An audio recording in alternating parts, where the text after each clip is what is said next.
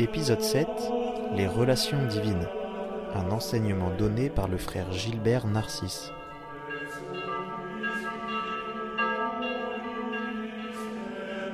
Voici, comme c'était annoncé, nous allons parler des relations trinitaires. Bien. Alors, je vous ai donné deux feuilles. Une un petit peu effrayante, ne la regardez pas trop, sinon vous allez ressortir épouvanté. Et euh, une autre, hein, qui est un dessin, euh, évidemment, rabaissant énormément euh, la beauté de, ce qu'a peint André Roublev, hein, la fameuse Trinité dite de Roublev, que je vous invite à, méditer, à contempler. Vous voyez, elle est, extrêmement euh, riche euh, dans sa symbolique, il faudrait y passer pas mal de temps. Hein, euh, vous savez, ça, ça prend occasion de l'apparition de trois anges à Abraham, qui a été dans la tradition compris hein, comme une espèce de préfiguration d'expression du mystère de la Trinité. Quoi qu'il en soit, il faut qu'il soit bien clair dans notre esprit que la Trinité, précisément, n'est pas révélée dans l'Ancien Testament. Hein, on peut relire l'Ancien Testament sous la lumière du Nouveau Testament. Ni la Trinité n'est révélée dans l'Ancien Testament, ni il serait juste, comme on voit certains le faire et certains théologiens, euh, euh, a associé à l'Ancien Testament la première personne de la Trinité, comme s'il y avait, vous voyez, des, révélations progressives des personnes de la Trinité, on pourrait dire la première personne, le Père, dans l'Ancien Testament, le Fils au moment de l'incarnation et l'Esprit Saint dans le temps de l'Église. Alors, cela, euh, je pense que la prochaine conférence vous l'expliquera un petit, un petit peu mieux, parce qu'il est vrai que dans la tradition de l'Église, on a souvent fait des périodes comme cela, où on associe au Père et au Fils et au Saint-Esprit un certain nombre, soit d'actions, soit euh, des moments de la révélation. Vous le voyez bien comment est structuré notre credo, il le fait de cette manière. Je crois en Dieu, le Père créateur hein, du ciel et de la terre. On ne dit pas que c'est de l'Ancien Testament. Hein.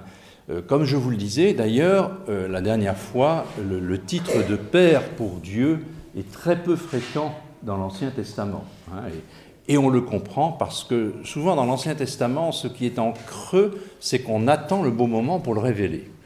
Eh bien, vous savez, pour bien révéler un père, il n'y a rien de mieux, il faut le fils.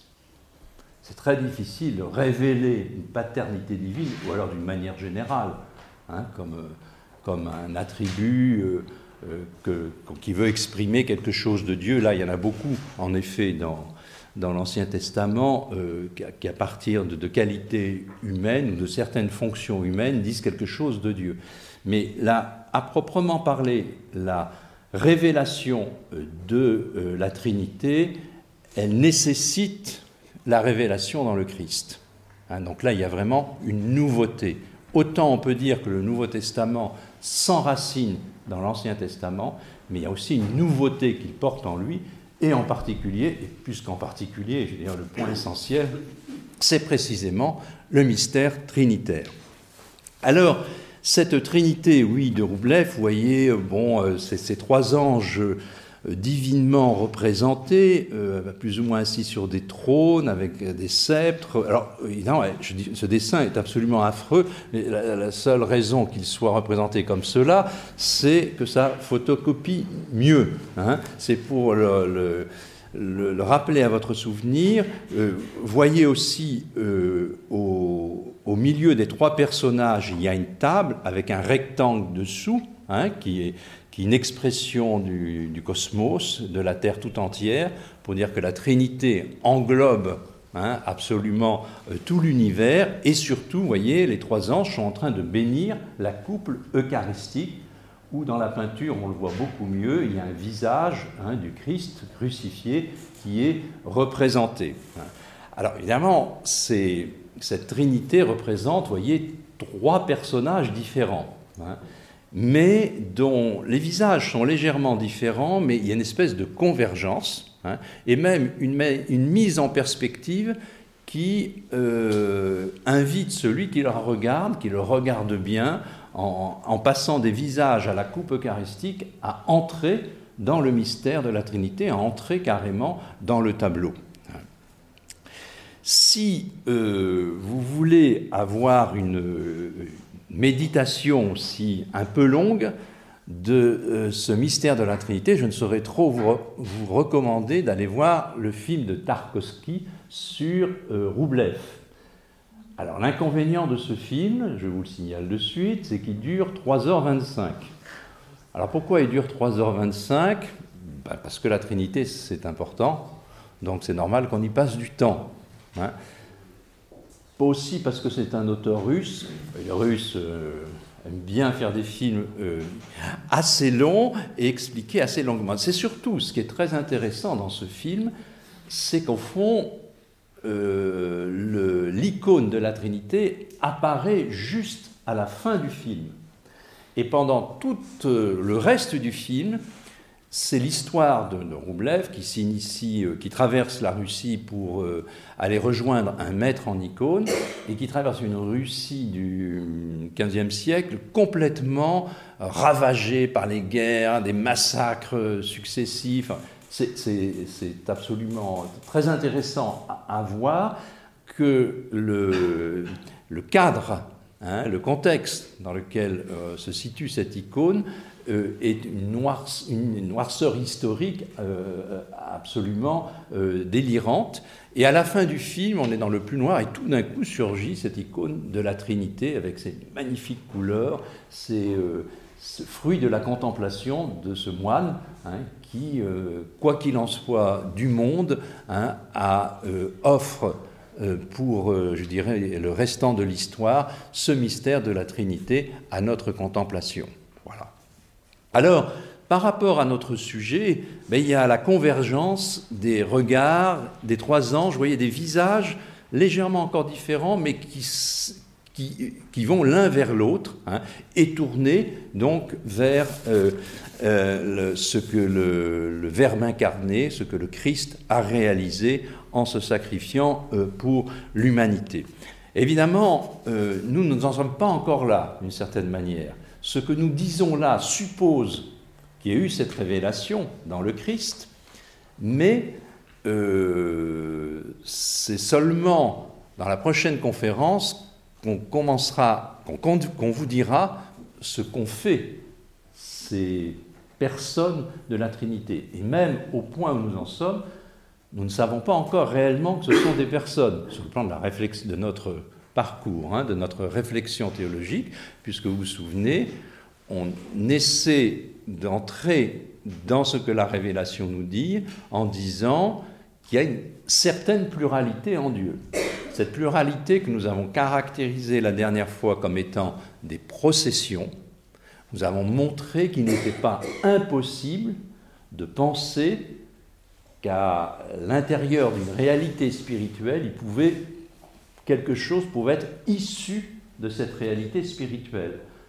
Sur le modèle de notre intelligence qui produit quelque chose quand elle pense et euh, de notre volonté quand elle aime aussi euh, constitue, si on peut dire, quelque chose qui demande à être, caractérisé, à être précisé, à être expliqué, comme je vous le disais. Donc nous faisons le parcours un petit peu au ralenti au ralenti jusqu'à la notion de personne. il faudra attendre la fois prochaine pour qu'on introduise cette notion de personne. Évidemment, elle, est là depuis le début, cette notion de personne, mais nous, nous allons, de manière pédagogique, avec l'inconvénient de laisser un petit peu en suspens un certain nombre euh, de, questions, et surtout, certainement les, questions les plus importantes que vous vous posez et qu'on peut se poser sur le plan de la Trinité, c'est comment euh, ces, trois personnes divines hein, euh, sont en elles-mêmes et comment elles agissent dans le monde. Je l'avais dit déjà à propos des processions trinitaires que le mot procession peut se comprendre à l'intérieur de la Trinité, c'est ce qu'on va appeler des processions immanentes, hein, ou bien des processions à l'extérieur, si on peut parler comme cela de la Trinité, ce qui veut dire que la création peut se comprendre aussi comme une sorte de procession, l'acte créateur de Dieu, et en fait de la Trinité, c'est une, espèce d'acte de, de, Dieu qui pose de l'être en dehors de son propre être. Hein. C'est cela qui veut dire qu'il est créateur, il euh, agit hein, comme une, espèce de, décalque de, sa de ses processions trinitaires sur le monde créé. C'est la raison pour laquelle Saint Augustin, dans son De Trinitate, va passer euh, toutes les triades possibles qu'il va découvrir dans le monde, il va dire ça nous rappelle euh, le mystère de la Trinité. On peut aussi bien le dire pour l'esprit humain que pour un coquelicot, euh, que pour une girafe, que pour un morceau de granit. À chaque fois, on peut trouver des triades là-dedans. Allez voir Saint-Augustin ou, des études sur Saint-Augustin qui qui euh, récapitule ça sur des tableaux, vous, verrez toutes les, toutes les triades, donc les, trois dont il voit des marques de euh, la Trinité. Et ces marques, évidemment, sont peut-être discutables certaines, mais sur notre esprit, c'est réel. Hein. Je vous le disais la dernière fois, si nous utilisons notre intelligence, le modèle de notre intelligence et de la volonté humaine pour essayer de voir ce qui se passe en Dieu, c'est parce que d'abord l'inverse est vrai, que Dieu, en créant notre intelligence et notre volonté, il y a mis quelque chose de trinitaire. D'accord? Seulement, tout ce que nous faisons, encore une fois, je le répète, il faut jamais oublier que, un, il y a une part quand même mystérieuse qui demeure. Donc, euh, il ne faut pas forcément euh, associer au fait qu'on ait du mal à comprendre. Hein. mais malgré tout, il y a une part quand même mystérieuse qui fait qu'on n'en a pas une pleine et totale compréhension. Il y a beaucoup de questions qui se posent, mais ce n'est pas le lieu ici. Ça, c'est la première chose. Et la deuxième chose, n'oubliez pas hein, ce qu'on a pu vous dire sur, sur l'analogie, que quand on parle du monde créé, du monde créé qu'on transpose en Dieu, on le fait d'une manière non pas univoque, mais d'une manière analogique. C'est-à-dire qu'on dit, oui, on peut le transposer en Dieu, mais attention, il faut faire des corrections. Hein. Vous voyez bien que là, à proprement parler, la Trinité de Roublev, euh, elle, met en grande difficulté le monothéisme, par exemple. Parce qu'on a trois personnages différents, ah, au moins on sait qu'ils sont trois différents. Mais à tel point, vous voyez, qu'on a l'impression que ça divise un petit peu Dieu. Hein. Alors ça, nous met bien réel la différence trinitaire, mais est-ce qu'on est encore, est-ce qu'on maintient le monothéisme? Eh bien c'est précisément cela qu'on va essayer de résoudre euh, ce soir, alors avec une intervention qui sera bien moins longue que la dernière fois, faut pas trop vous fatiguer, et, euh, mais un petit peu plus dense conceptuellement. C'est c'est un petit peu l'inconvénient. Euh, donc il faut suivre. Mais vous voyez, si on va étape par étape, on devrait euh, arriver au bout. Se rappeler également, avant que je commence, que euh, ce que nous essayons de montrer, si ce n'est de tout comprendre, bien sûr, c'est que ce n'est pas impossible à penser. C'est déjà bien. On peut le penser. C'est une chose importante. Et deuxième chose, que ce n'est pas contradictoire de le penser. Ah, ils sont un ou trois, vous voyez, alors on peut dire, c'est bien, vous jouez avec des concepts, mais est-ce que c'est vraiment ou non contradictoire hein? Est-ce que c'est un jeu de concepts Et voilà, non, c'est encore une fois, c'est pas impossible de le penser, même si vous allez voir, il va falloir qu'on fasse des transpositions qui vont nous faire, qui vont faire un petit peu mal à notre intelligence. Hein? Mais l'intelligence ne sera pas devant une contradiction. Alors, vous me direz, mais pourquoi on se torture l'esprit comme cela? Eh bien, précisément euh, parce que ça serait beaucoup plus facile d'être purement et simplement monothéiste. Ça, au moins, c'est clair et net. C'est pas nous qui inventons ça. Hein, c'est pas les théologiens qui inventent cela pour s'occuper ou pour occuper ceux qui viennent les écouter. C'est parce que la révélation nous dit qu'il y en a trois Comme dit un, théologien, le père Jean-Nicolas, qui dit il y, a, trois étant Dieu. Il y en a trois qui sont Dieu. Il y a trois étant Dieu. Pour l'instant, on peut rester avec cette formule parce que la question d'associer à ces étant Dieu, ceux qui sont Dieu, qu'on les appelle des personnes, ça, j'allais dire, grâce à Dieu, c'est un frère qui, un autre frère qui vous l'expliquera la prochaine fois. Donc nous, nous avons montré qu'il n'était pas contradictoire, impossible qu'il y ait des processions. On va préciser ces processions avec le concept majeur médiéval euh, qui est le concept de relation. De relation. Donc, ceci étant précisé, euh, vous voyez bien que dans notre étude des processions trinitaires, avons euh, trouvé deux processions trinitaires, hein, il y a une génération et puis une production d'esprit. Alors, il n'y a pas beaucoup de mots pour dire production d'esprit. Hein. Génération père-fils, oui. Production d'esprit. On va parler plutôt de spiration. Alors, c'est n'est pas simple, c'est pas un mot voilà, euh, habituel, mais ça veut dire que quelque chose de spirituel est produit. Il y a des processions en Dieu, et d'autre part, nous tenons, nous affirmons qu'il n'y a qu'un seul Dieu. Or, euh, euh, procéder de soi-même serait un petit peu contradictoire. On, voit bien que dans l'esprit, il peut procéder quelque chose, mais radicalement, notre être ne procède ni de lui-même, ni euh, provoque une procession qui aboutirait à lui-même. Hein, si on prend la comparaison que vous connaissez bien, un être humain, donc, ne peut commencer à exister par sa puissance personnelle. Hein. En outre, et quand on, nous, on exerce une force de procession, donc de procréation, en fait, on produit un autre être que nous. Hein. Un enfant est un autre être que nous.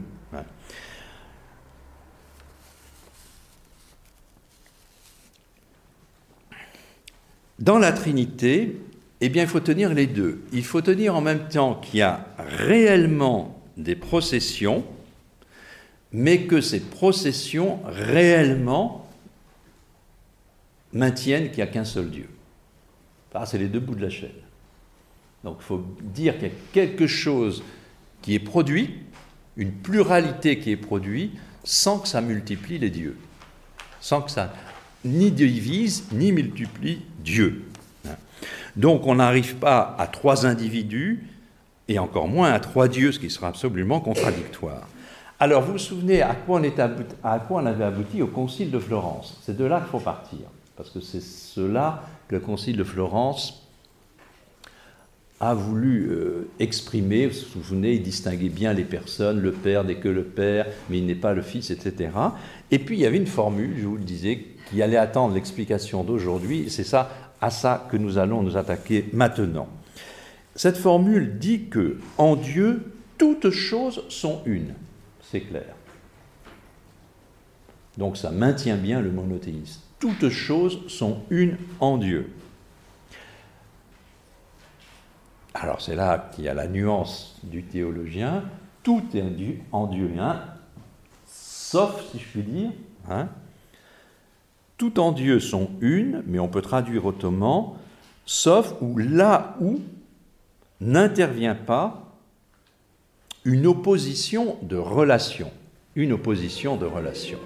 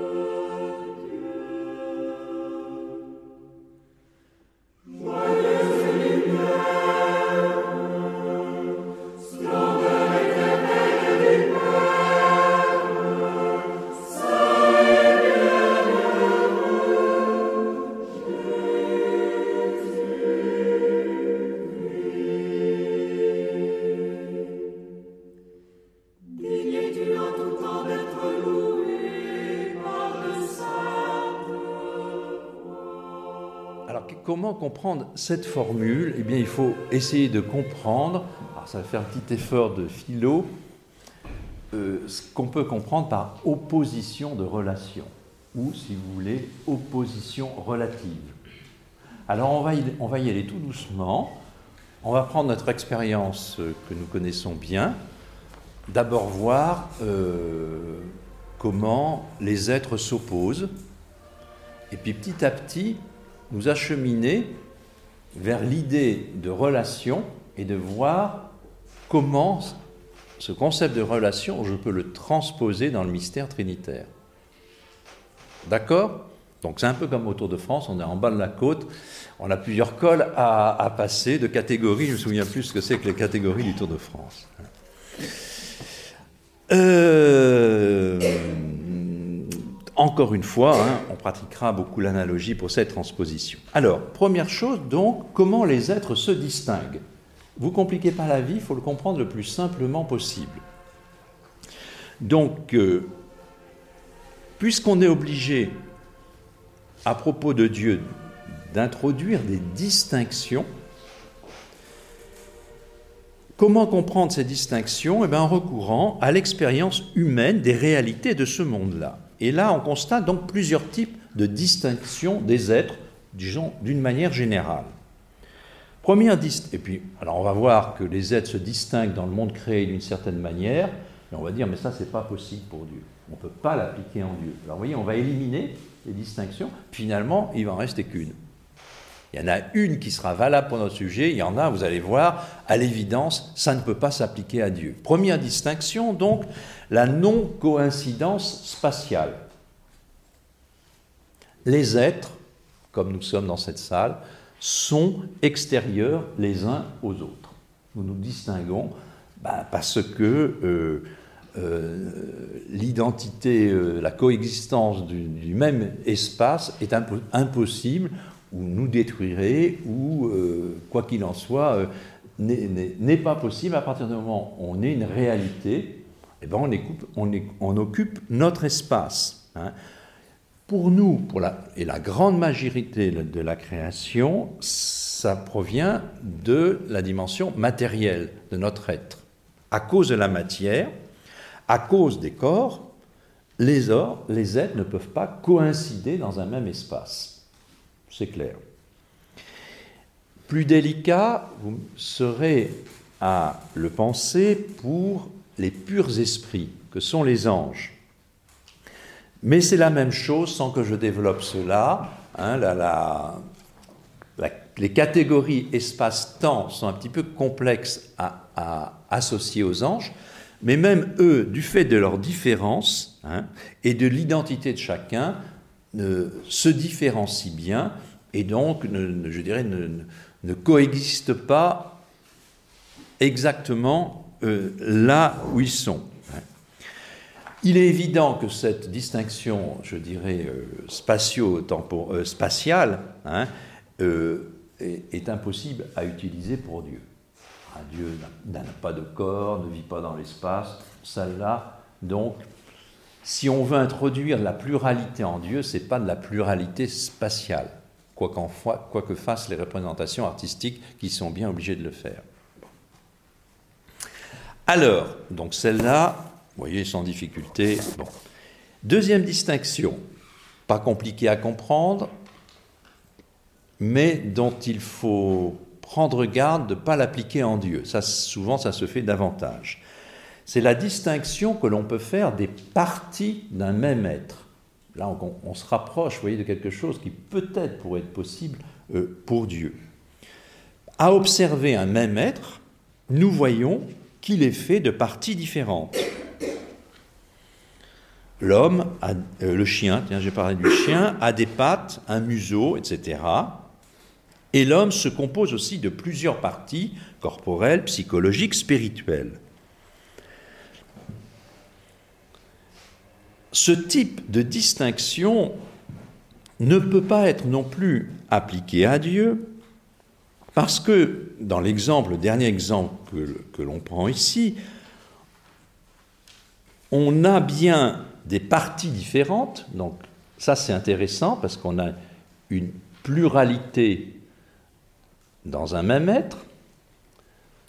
Mais alors, vous allez voir que dès qu'on gagne euh, quelque part, c'est l'autre donnée qui pose problème.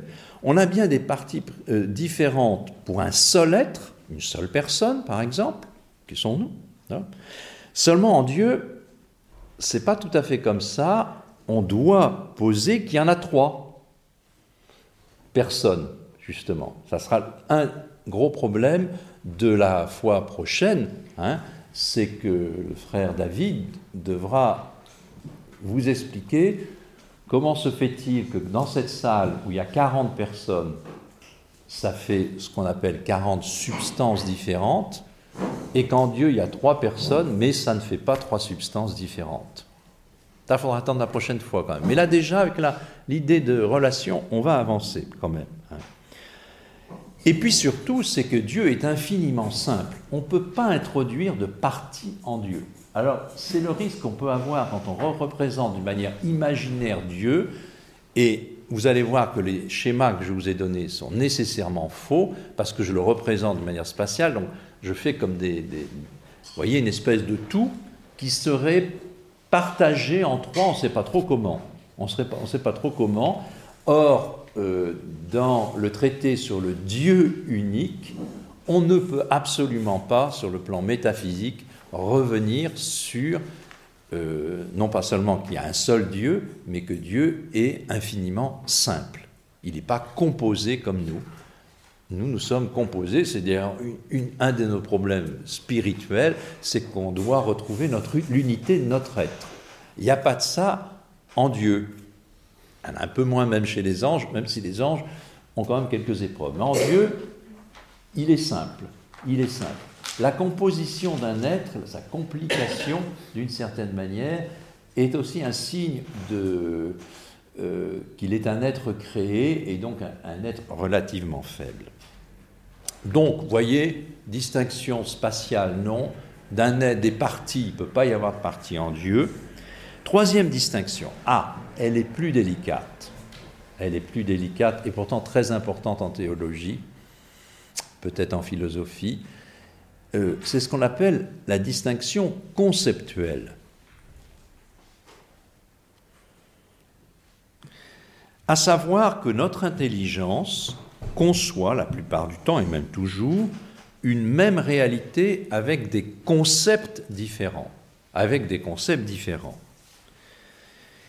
Et notre intelligence le fait pour penser et exprimer l'intelligibilité complexe des choses. Les choses en elles-mêmes, le réel en, lui-même est bien unifié, selon une nature particulière, mais nous, notre intelligence, euh, elle, a, besoin d'être analytique, donc de, pour saisir d'une manière vraiment intelligente la, réalité, elle décompose. Hein. Par exemple, euh, si j'en reste en disant qu'est-ce que c'est que cet être qui est devant moi, on va appeler ça, on va avoir le concept d'homme. Mais tant que je ne vais pas un petit peu plus loin sur ce concept d'homme, je ne sais pas trop. Alors je vais le préciser en disant que le concept d'homme, il comprend à la fois de l'animalité et de la rationalité. Et c'est la composition des deux qui va me permettre de préciser, je dirais, l'homme est un animal rationnel. J'ai donc opéré, voyez, une distinction conceptuelle, mon intelligence, et je peux en faire comme ça à l'infini, et plus j'en fais, mieux je comprends le réel. Il faut absolument les faire, parce que sinon on risque de faire des confusions énormes dans l'appréhension de réel. Donc, l'idéal d'une intelligence, c'est d'être très analytique, comme les, si vous les avez un peu lus, les textes de saint Thomas, qui est extrêmement analytique, sans perdre le sens de la synthèse. Il faut savoir se découper des lamelles du réel pour bien l'apprécier tel qu'il est, il ne faut pas perdre la vue de l'ensemble. C'est ça qui est un petit peu difficile. Il y en a qui sont plus doués pour l'analyse, d'autres plus pour la synthèse, et les deux tendances ont leurs défauts et leurs risques dans la, dans, la pensée. Hein, on construit des, vastes systèmes, etc. Soit au contraire, au contraire on, on suranalyse le, réel en, perdant complètement de vue euh, la vue d'ensemble. Hein. Ici, on appelle ça des distinctions de raison, car, encore une fois, c'est la raison qui distingue ce que le réel lui présente d'une manière unifiée.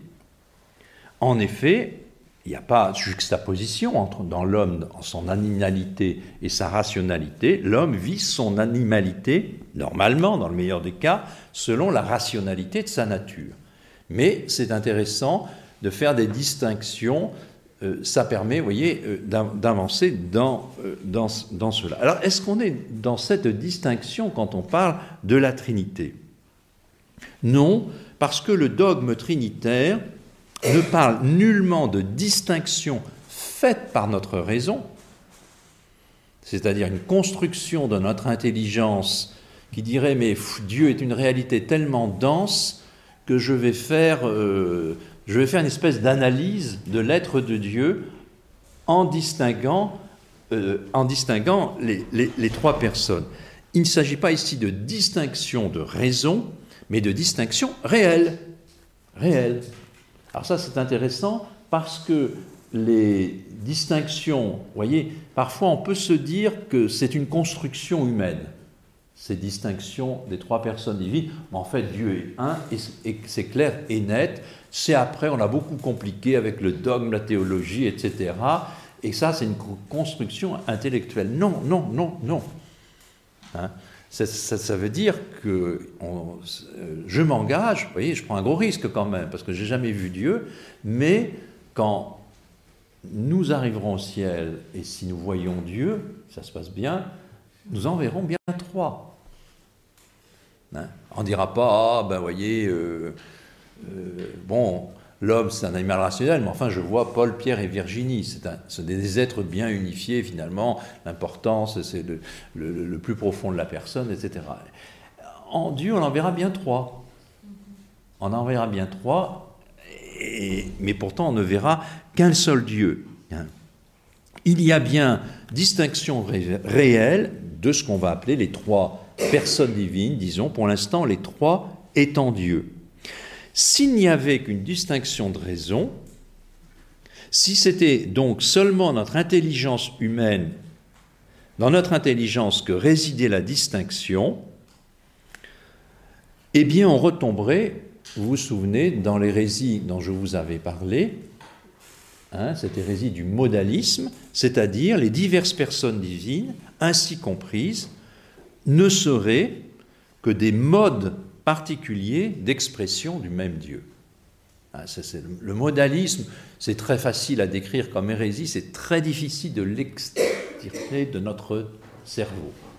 Parce que malgré tout, quand on navigue entre le Dieu 1 et le Dieu 3, on finit par, euh, ah, aussi selon notre tempérament, hein, par euh, euh, finir par dire que la distinction n'est pas si réelle que cela, hein, ou le penser. Donc on tomberait dans une forme d'hérésie euh, du modalisme. Si le dogme enseigné par l'Église donc parle de distinction réelle, il faut donc recourir à une étude plus approfondie que cette distinction générale dont nous parlons ici, qui est faite surtout, voyez, pour euh, écarter de notre esprit des mauvaises manières de penser le mystère trinitaire. Il ne faut pas les penser avec ces, distinctions-là. Donc, euh, euh, il faut passer maintenant de la notion de distinction en la précisant, en s'interrogeant comment les êtres s'opposent. Les êtres s'opposent les uns aux autres. Donc, plus simplement qu'une distinction générale, on a vu quelques-uns, et comment puisqu'on parle euh, d'une opposition, voyez, relative dans le, dogme, qu'est-ce que ça veut dire que s'opposer? Donc, je ne sais plus où j'en suis dans mes parties, deuxième partie, la notion d'opposition. Donc, des êtres s'opposent en tant qu'ils ne peuvent exister réellement ensemble dans une même réalité. on peut distinguer quatre sortes d'opposition. Première opposition, ce qu'on pourrait appeler la contradiction pure. Contradiction pure, vous voyez, ça épouse un petit peu la logique, être homme ou bien être non-homme. C'est l'un ou l'autre. Si je suis homme, je suis homme, si je ne le suis pas, je suis autre chose. Ça, c'est la contradiction c'est une manière d'opposition des êtres. Est-ce que cette contradiction-là, je peux la mettre dans la Trinité Difficile, parce que je peux peux pas dire qu'il y en a un qui n'est pas Dieu dans la Trinité. Ils sont tous, les trois dieux. Donc, on aller chercher autre chose. A ensuite l'opposition dite privative. Par exemple, être voyant ou bien être aveugle pour un être, un animal, capable de voir. Là aussi, cette opposition va être difficile à appliquer, voire impossible à appliquer en Dieu, parce qu'on sent qu'on enlève, on prive justement quelque chose. Or, on peut absolument rien enlever à une personne divine. Elles sont toutes les trois totalement Dieu. Pour l'instant, on maintient bien le monothéisme, mais le problème, c'est qu'on ne distingue pas. On ne voit pas ce qui pourrait distinguer. Il y a aussi ce qu'on peut appeler la contrariété, qui distingue ici deux essences distinctes. Par exemple, on peut distinguer l'homme et le chien, mais ce sont à un certain niveau deux êtres vivants. Donc euh, c'est euh, aussi une opposition, une possibilité des oppositions. Toutes ces oppositions, en vérité, chez les philosophes et les logiciens, forment des systèmes assez complexes dès qu'on recherche le lien qu'elles entretiennent les unes par rapport aux autres dans la diversité du réel. Heureusement, grâce à Dieu, nous ne sommes pas philosophes, et nous, on fait de la philosophie uniquement pour nos besoins théologiques, pardon pour les philosophes. Hein. Donc l'important, c'est de chercher qu'est-ce qui pourrait servir à notre mystère trinitaire. Hein? Est-ce qu'on peut trouver un type d'opposition dans le réel qui nous permette vraiment d'entrer dans l'intelligence du mystère trinitaire hein? Et bien pour cela, il faut recourir à un quatrième type d'opposition, et qui est précisément l'opposition relative. La relation. Ah, nous y voilà, à cette relation. Les trois oppositions que nous avons vues jusque-là, au fond, elles subissent la même critique qui empêche de les transposer dans le mystère trinitaire, c'est qu'à un moment ou à un autre, ce que possède l'un, l'autre ne l'a pas dans ces oppositions. Il y a un manque. Il manque à l'autre quelque chose de réel que l'autre a, que l'autre a. Et on pressent que cela est gênant par notre problème, car nous voulons, nous, une distinction pour Dieu qui maintienne absolument l'unité, sans que qu'aucune des trois en question, dans les trois questions, il manque quelque chose. Et en particulier, c'est pas rien, c'est la divinité. On ne peut absolument pas entamer la divinité dans les trois. Alors qu'est-ce qui va les distinguer? Oui, On balance à chaque fois, on est obligé de faire une distinction, l'unité, d'accord, mais comment les distinguer? C'est la notion de relation. Donc il existe une quatrième sorte d'opposition, laquelle, alors c'est ça que je vais essayer de vous convaincre, et ça comblera la, soirée largement, euh, si j'y arrive, il existe une sorte d'opposition qui, précisément, n'implique pas un manque de l'un par rapport à l'autre. Donc on peut mettre deux termes, hein, et ça ne va pas supprimer la, quoi, quelle que soit de, la réalité de ces termes. C'est donc l'opposition relative ou relation. Ah Alors il faut prendre notre schéma. C'est affreux ce schéma, parce qu'il est mal dessiné d'une part, et d'autre part parce qu'on a l'impression qu'on réduit euh, le mystère trinitaire à des choses extrêmement schématiques, mais c'est un peu pour visualiser ce que je peux dire. Alors, comment on comprend le mot relation? De manière très simple. De manière très simple. Donc n'allez pas vous, vous, tracasser sur euh, qu'est-ce qu'il entend par relation, etc. Évidemment, vous connaissez tout, ce mot est employé euh, euh, de manière extrêmement courante et abondante, mais au fond, ça ne nous gêne pas trop. On, va le préciser et, et, vous allez voir que la transposition en Dieu, je ne dis pas qu'elle va être facile, hein, parce que ça va obliger notre intelligence à dire, euh, justement, c'est ça qu'il faut viser, à dire, c'est pas impossible, ça reste quand même un peu difficile. Ça, si vous arrivez à ça, c'est bon, vous aurez gagné votre soirée. Hein bon. Alors, qu'est-ce que c'est qu'une relation? Une relation, elle se caractérise par le fait qu'elle qualifie un être qui existe déjà, non en lui-même, mais par rapport à un autre. Hein, par rapport à un autre. En effet, dans une relation, c'est le premier schéma, dans la relation habituelle, vous avez un sujet, alors vous pouvez mettre sujet à la place du S, ou substance. Une substance, c'est une réalité qui a son unité, vous êtes tous des substances. Voilà. Vous êtes tous des substances. Petite parenthèse, vous vous souvenez que c'est le mot employé par euh, le concile de Nicée et Chalcédoine pour affirmer la divinité des trois, on dit qu'ils sont de la même substance, ou consubstantiels, ou, comme on dit, un homo-ousios. Donc les trois sont de la même substance. Nous, on parle de la réalité créée. Et on dit, qu'est-ce que c'est qu'une relation? Eh bien, il y a un sujet 1 qui est en relation avec un sujet 2.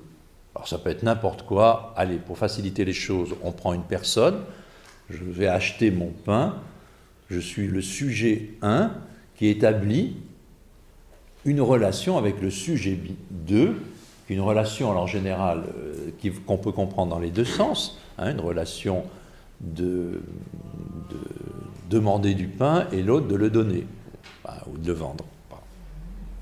C'est ça une relation.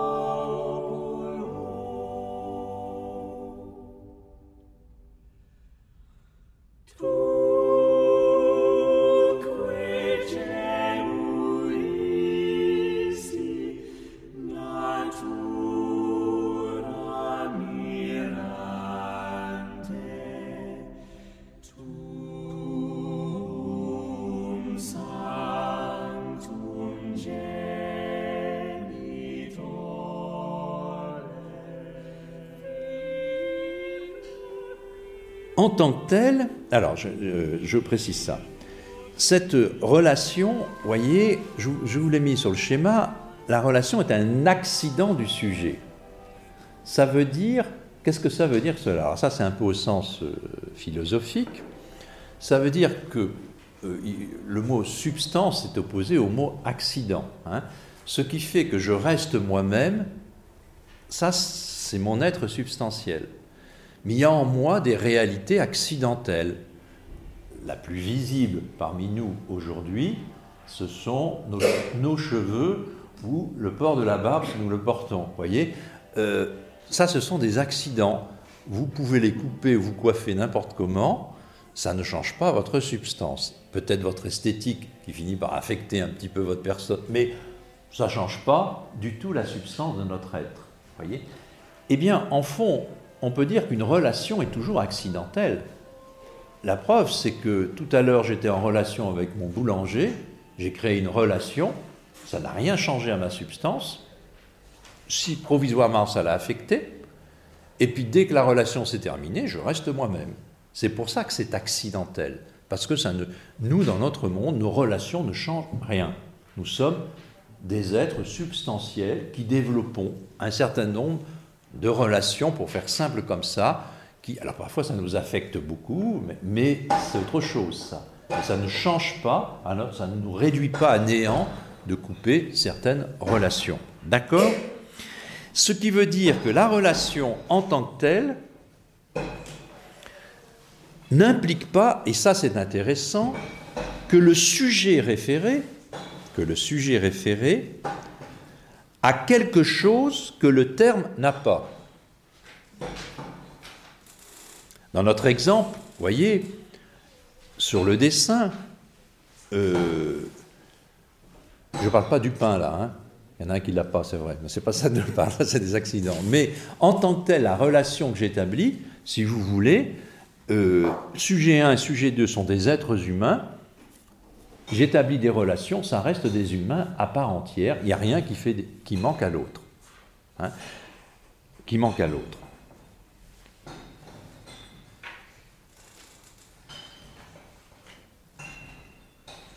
La relation dit seulement que S1 n'est pas S2, qu'ils se distinguent. Voilà. Et qu'ils peuvent accidentellement établir des relations entre eux. Bon accidentellement, d'une manière parfois un petit peu plus nécessaire. Un autre exemple de, relation, évidemment, qui est important pour nous, mais qu'on peut déjà comprendre sur le plan plus humain, c'est la relation de filiation, par exemple. Hein? Vous voyez bien que je peux avoir un fils, ça établit une double relation de filiation et de paternité, ça n'affecte pas ma substance humaine. La preuve, c'est qu'un des termes de la relation peut disparaître, ça n'entame pas mon identité, ma substance profonde d'être un être humain. D'accord? Ça va? Oui. Bon. Alors, euh,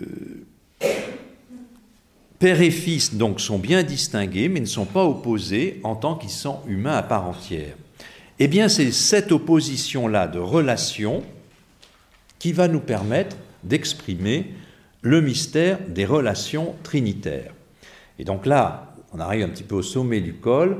Donc cette position relative, cette relation humaine, hein, encore une fois, classique, S1 est en relation avec un sujet 2, ce qui, euh, ce qui fait qu'il y a quelque chose entre nous deux, ou entre nous trois, ou entre nous tous, on appelle ça relation. Bon, relation d'enseignant à enseigné, ben voilà, une relation. Quand ça finit, bah, grâce à Dieu, on reste chacun dans notre identité profonde. Alors c'est intéressant parce que ça ne modifie pas le, sujet, mais on sent bien quand même que dans notre expérience, il y a quelques difficultés pour la transposition analogique que nous allons faire maintenant à la Trinité. Dans notre expérience, alors c'est ça le petit point qu'il faut comprendre, hein, dans notre expérience humaine, mondaine,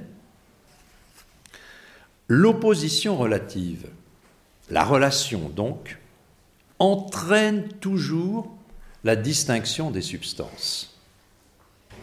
On peut pas être. Parfois on dit, sur le plan de la psychologie, l'homme est un être de relation, ou est purement relationnel. Mais ça ne veut pas dire grand-chose justement, on va voir que ce n'est pas tellement possible pour nous. Hein, avant d'être pour être en relation. Alors on sent bien justement que ce mot, on s'accomplit hein, dans, dans un certain être relationnel. Ça, c'est sûr. Hein, c'est sûr. D'ailleurs, euh, petite parenthèse, c'est ça le grand problème euh, du péché de l'ange. c'est justement qu'il n'accepte pas il ne s'est pas accepté de se construire dans une certaine relation avec Dieu. Bien. Mais en tout cas, nous, ce qu'il faut retenir ici, c'est que la relation, par exemple, de filiation, entre elles un père, une substance et un fils, donc deux individus substantiellement distincts. Ça c'est clair. Pour entrer en relation, il faut d'abord exister et que deux êtres existent individuellement. Du moins, c'est notre expérience dans ce monde. Alors évidemment, tout semble bloqué à partir de là. Si la relation implique dualité de substance, nous, on ne peut pas avoir de dualité de substance dans la Trinité. Alors comment on fait? Ben, On approfondit notre idée de relation. Saint Thomas fait remarquer que ce n'est pas la relation comme telle qui crée la différence des substances, qui multiplie les substances. Si le Père est différent du Fils substantiellement, cela ne vient pas de la relation de filiation comme telle, mais seulement que pour l'homme, deux personnes distinctes sont nécessairement deux substances distinctes. Autrement dit, ce qu'on essaie de montrer, c'est qu'on peut avoir une définition correcte de la relation sans qu'elle implique nécessairement la multiplicité substantielle des termes. Il n'y a pas plusieurs substances. Alors vous me direz, oui, mais dans notre monde, dans notre monde, c'est toujours avec des substances. D'accord, mais ce n'est pas lié à la définition de la relation comme telle.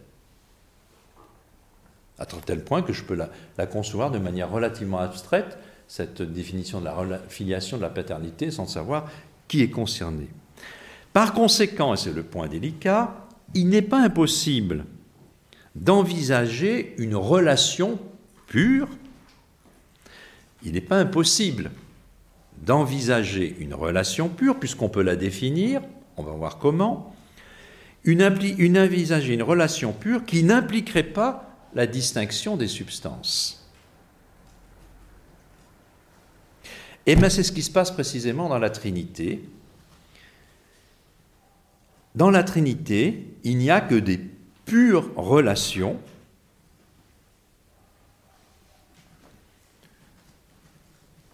en tant que personne, tout en ayant une substance absolument identique qu'est la divinité. Il y en a trois, enfin trois, trois personnes, oui, mais il y a des, relations qui, euh, comme telles, ne multiplient pas la substance. Hein.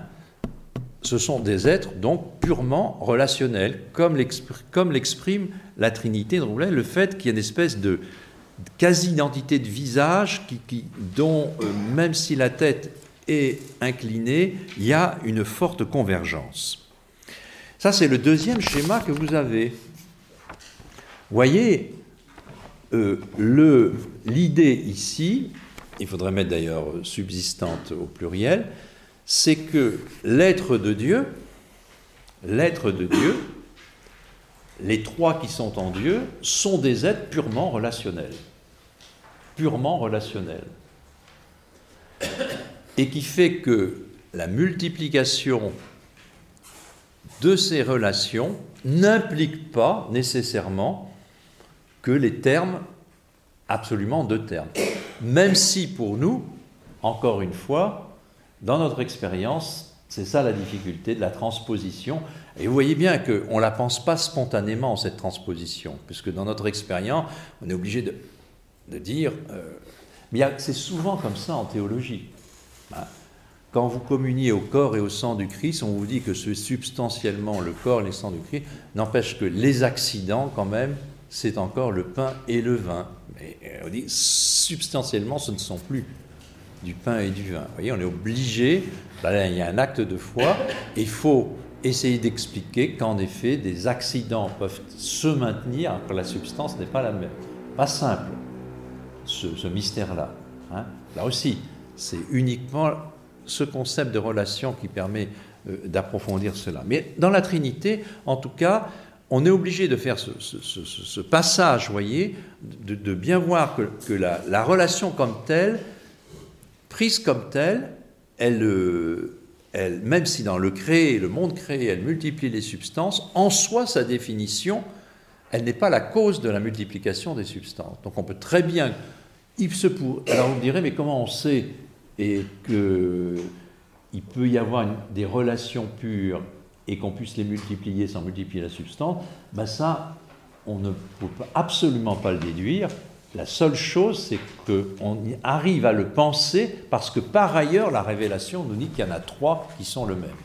Et donc, la seule distinction que nous trouvons, c'est la distinction relationnelle. C'est la seule distinction qui ne multiplie pas les substances.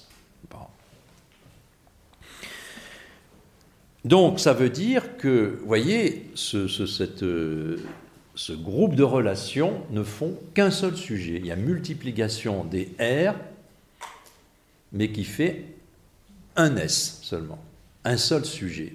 Ils sont trois à être tous les trois totalement Dieu. La seule chose qui les distingue, c'est qu'il y a une relation. Ils sont purement relationnels. Et cette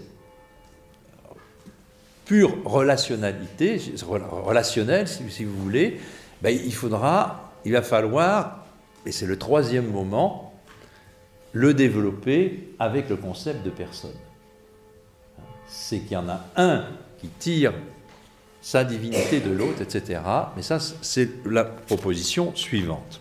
Alors, pour essayer de mieux comprendre, de mieux comprendre cette idée de pure relation, on n'est pas loin du but là, hein, euh, on n'ira pas beaucoup plus loin. Hein. Comment comprendre la différence, euh, cette pure relation? Il faut comprendre que la relation, on peut la définir, et on doit la définir formellement, d'une certaine manière, comme une tendance vers. En relation, vous voyez, entre le S1 et le S2, il y a une tendance, alors qui est réciproque ou pas, mais enfin peu importe, il y a une tendance vers. Alors, tendance vers, en latin, le mot vers, V-E-R-S, c'est ad. Donc la relation, c'est le fait qu'un être est vers un autre. D'accord? Dans notre expérience, on l'a dit, toute tendance vers un autre implique que ça soit porté par un ou deux sujets. Ah, d'abord un et puis un deuxième sujet. Le fait que ça soit porté dans un sujet, le mot dans, en latin, c'est in. Donc, sur vos petits schémas, voyez, le numéro 3, quand j'ai mis relation habituelle, j'ai mis S1 est en relation ad avec S2 et il des dans les sujets, il inère, si vous voulez, dans le sujet.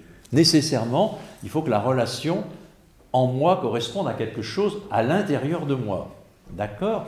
Donc, dans notre expérience, la relation, c'est toujours ad et in. Ça a l'air d'être du bouddhisme? Non, pas du tout.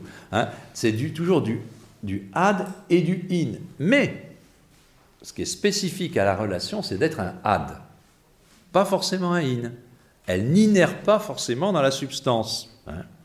Eh bien justement, dans la Trinité, la Trinité est une Trinité, ou en tout cas une, oui, disons une Trinité pour plus faire pour ça, est une composition, pas une composition, mais une communion de ad sans trinité ou sans multiplication de in. C'est l'inverse, si vous voulez, de ce qui se passe dans le monde créé. C'est que là, il n'y a pas un sujet qui aboutit à l'autre, il y a une pure relationnelle, donc du pur ad, qui communie dans le même in. Donc un jour, si on vous demande qu'est-ce que c'est que la Trinité, vous pouvez toujours répondre ça. Hein, c'est, une, communion de ad qui communie dans le même in. Hein.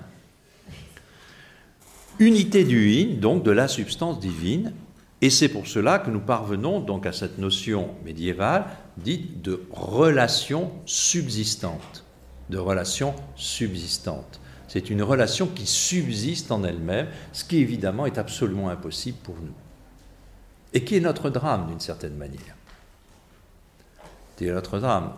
Alors, je vais prendre un exemple pour essayer de... Et puis on finira par là.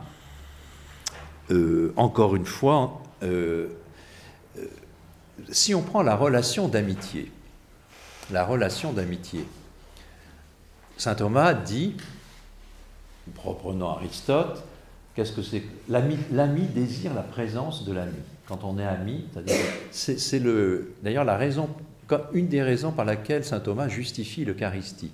Pourquoi la présence du Christ dans l'Eucharistie? Parce que le Christ ne nous appelle plus serviteurs mais amis. Or, l'ami désire la présence de son ami et c'est pour ça que Jésus est présent dans l'Eucharistie.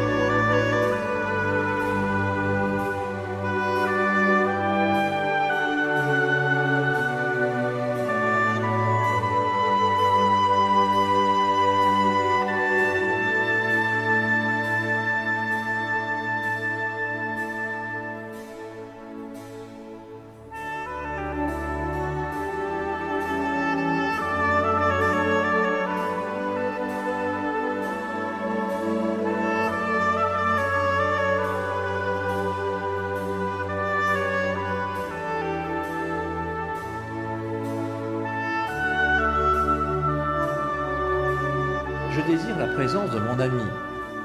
Alors je peux évidemment l'avoir euh, dans mon imagination, ou de l'époux et de l'épouse, ça marche aussi, et même plus. Et, euh, donc d'avoir une relation réelle, actuelle avec mon ami. Mais on sent bien, bah, de toute façon, que les nécessités de la vie, hein, ne serait-ce que par un moment, il faut quand même dormir, euh, la relation s'interrompt, et puis on a notre travail, et puis on a tout. Au fond, on a, même si l'amitié pourrait, ou, deux amants pourraient euh, rêver d'une relation subsistante, ils ne peuvent pas la, ils peuvent pas la mettre en place parce que, hélas, ce sont deux substances séparées. Et, et séparées totalement, complètement. Mais ce qu'on n'arrive pas à réaliser sur le plan de notre nature, nous savons qu'il y a une autre dimension en nous qui peut réaliser une relation, c'est sur le plan de la grâce.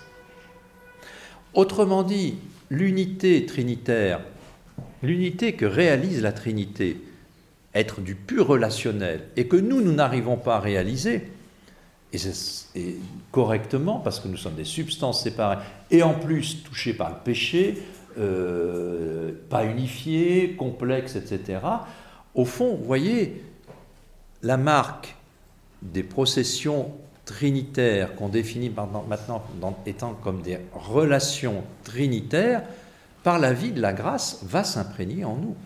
Et donc, la, euh, le caractère subsistant, le caractère relationnel subsistant, s'il est impossible sur le plan purement de la nature, sur le plan de la grâce, on s'y approche. On s'y approche. Et c'est précisément, par exemple, cela que la sacramentalité du mariage réalise à sa manière, c'est-à-dire que dans la mesure où euh, l'Esprit Saint habite les personnes qui essaient d'être unies par le mariage ou par l'amitié, à ce moment-là, la relation ne sera jamais subsistante comme dans la Trinité, évidemment parce qu'on reste deux substances. Mais on peut dire d'une manière authentique, comme Jésus, euh, ils ne sont plus deux, mais un seul un seul dans la mesure où c'est Dieu qui nous unit. Comme on pourrait dire que l'Église est une, saint, si elle est sainte, elle est une dans la mesure où c'est l'Esprit Saint qui l'anime. Alors là, on réalise quelque chose de l'unité trinitaire. Voyez C'est pour mieux faire comprendre que, au fond, la, les relations telles que nous les vivons comme êtres spirituels, eh bien, elles sont marquées par la faille que nous, ne sommes pas Dieu. Donc on ne peut pas vivre, euh, on peut pas vivre le relationnel comme Dieu, sauf sur le plan de la grâce. Et encore, et alors du coup, la grâce a sa logique propre, Et en plus, c'est une grâce qui tombe sur des êtres pécheurs qui ont tendance plus parfois à s'opposer, comme on le sait, ou à se diviser. Donc il y a une espèce de réconciliation sans cesse. Et encore une fois, constituer une communauté, que ce soit une communauté religieuse, une communauté d'amitié, une communauté d'époux, de famille, etc., c'est bien essayer, par l'action de l'Esprit Saint, de reconstituer ces relations, je ne dis pas subsistantes ni quasi subsistantes, mais enfin quelque chose du modèle trinitaire, du modèle trinitaire. Voyez, hein, à condition de, voilà, de, bien, de bien faire attention qu'il y a des plans différents, le plan de la nature, le plan de la grâce. Sur le plan de la nature, nous sommes des, des substances différentes. Mais au fond, euh, voilà, euh, voilà, c'est notre condition. Évidemment, cela euh, demande un troisième éclairage, donc, parce que procession, relation, bon, j'imagine que ça n'habite pas votre réflexion absolument tous les jours, ni moi, hein, soyez tranquille, mais on a besoin de, le rendre d'une certaine manière encore plus concret, et c'est le troisième concept qui va nous permettre, enfin, parce que nous avons un petit peu clarifié la non-impossibilité de la, de la procession, la non-impossibilité et même la pertinence du pur relationnel en Dieu, maintenant il faut voir que ce pur relationnel, c'est de l'interpersonnel. C'est de l'interpersonnel.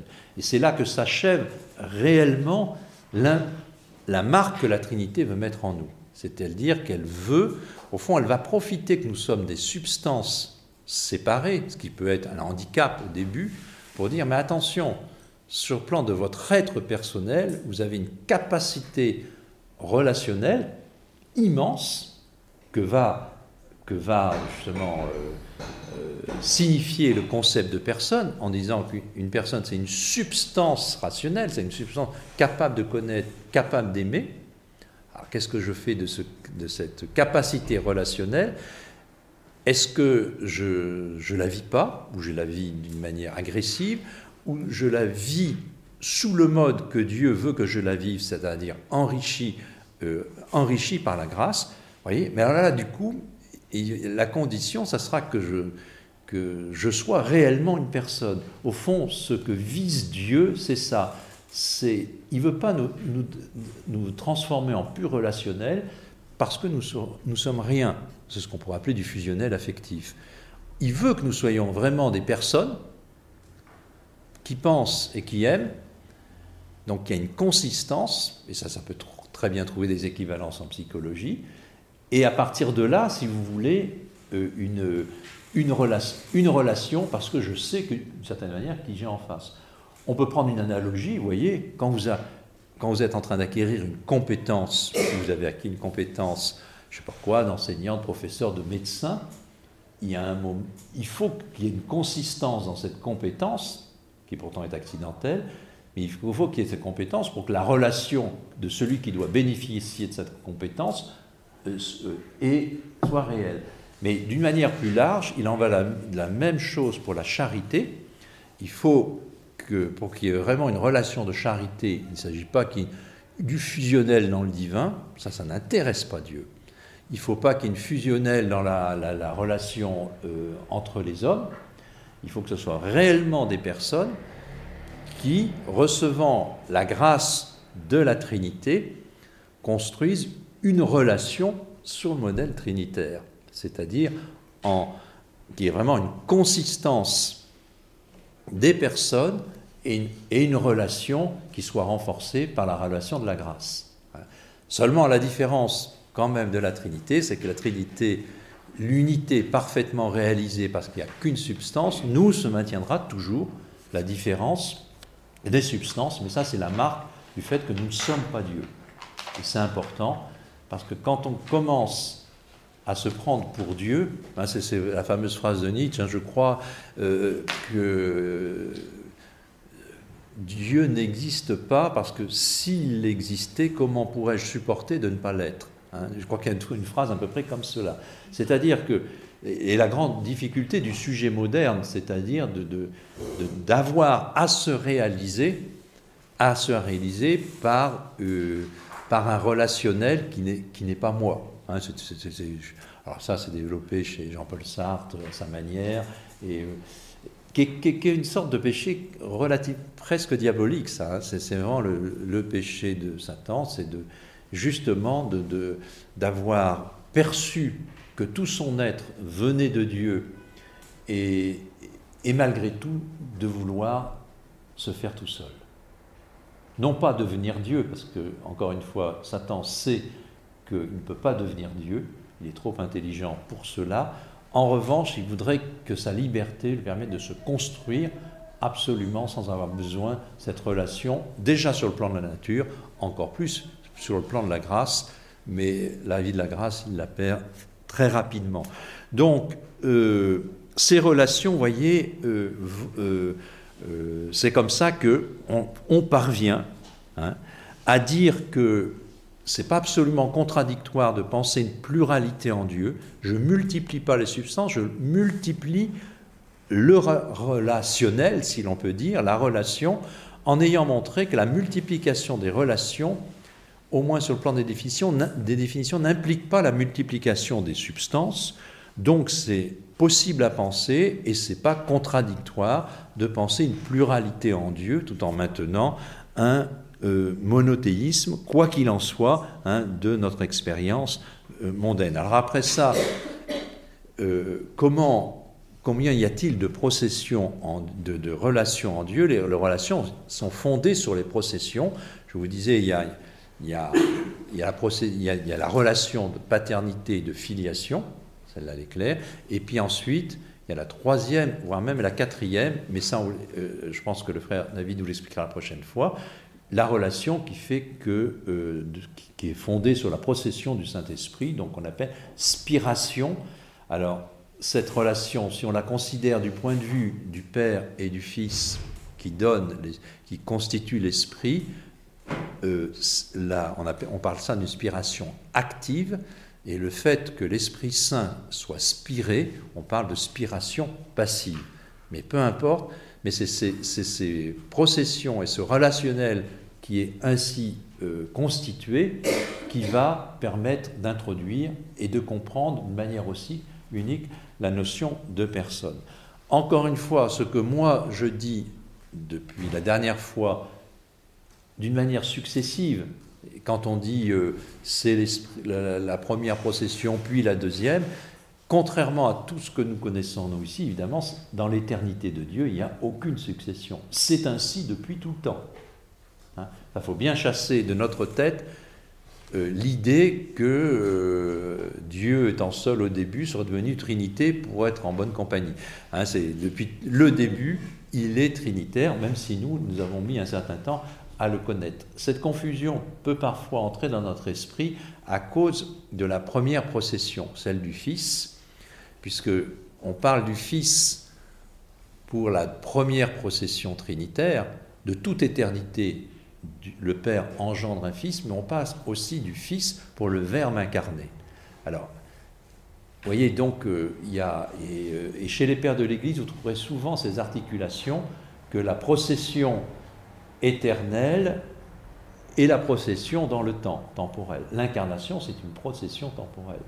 Mais c'est assez significatif que justement pour nous dire, nous révéler ce qu'il y a dans le mystère de la Trinité, le fait qu'il introduise une relation père-fils dans la révélation est tout à fait significatif. C'est-à-dire que euh, précisément si Dieu s'est fait homme, donc est entré dans la génération humaine, c'est bien pour nous dire qu'il y a une génération de toute éternité en Dieu. Seulement, il faudra introduire comme correctif qu'en Dieu, il y a un engendrement qui n'est pas de l'ordre du créé. Hein. Dans Trédro, on dit engendrer, non pas créer.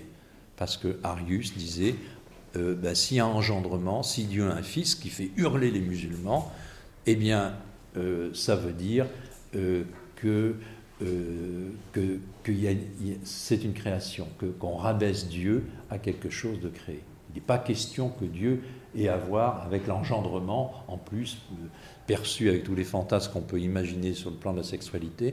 Et, donc, ça, ça, le, pur ne peut pas se mélanger à l'impur. Or, vous voyez, c'est cela que Dieu va choisir pour exprimer son mystère trinitaire, et d'abord et avant tout dans l'incarnation du Verbe. Mais il ne faut pas confondre les deux processions, si je puis dire, hein, d'une certaine manière. Il y a un enfantement dans le temps, c'est le Verbe incarné, mais le Verbe incarné est venu pour témoigner hein, qu'il y a en fait dans la Trinité un engendrement, procession, une production d'un Verbe qui de toute éternité constitue la première procession et puis la deuxième, etc.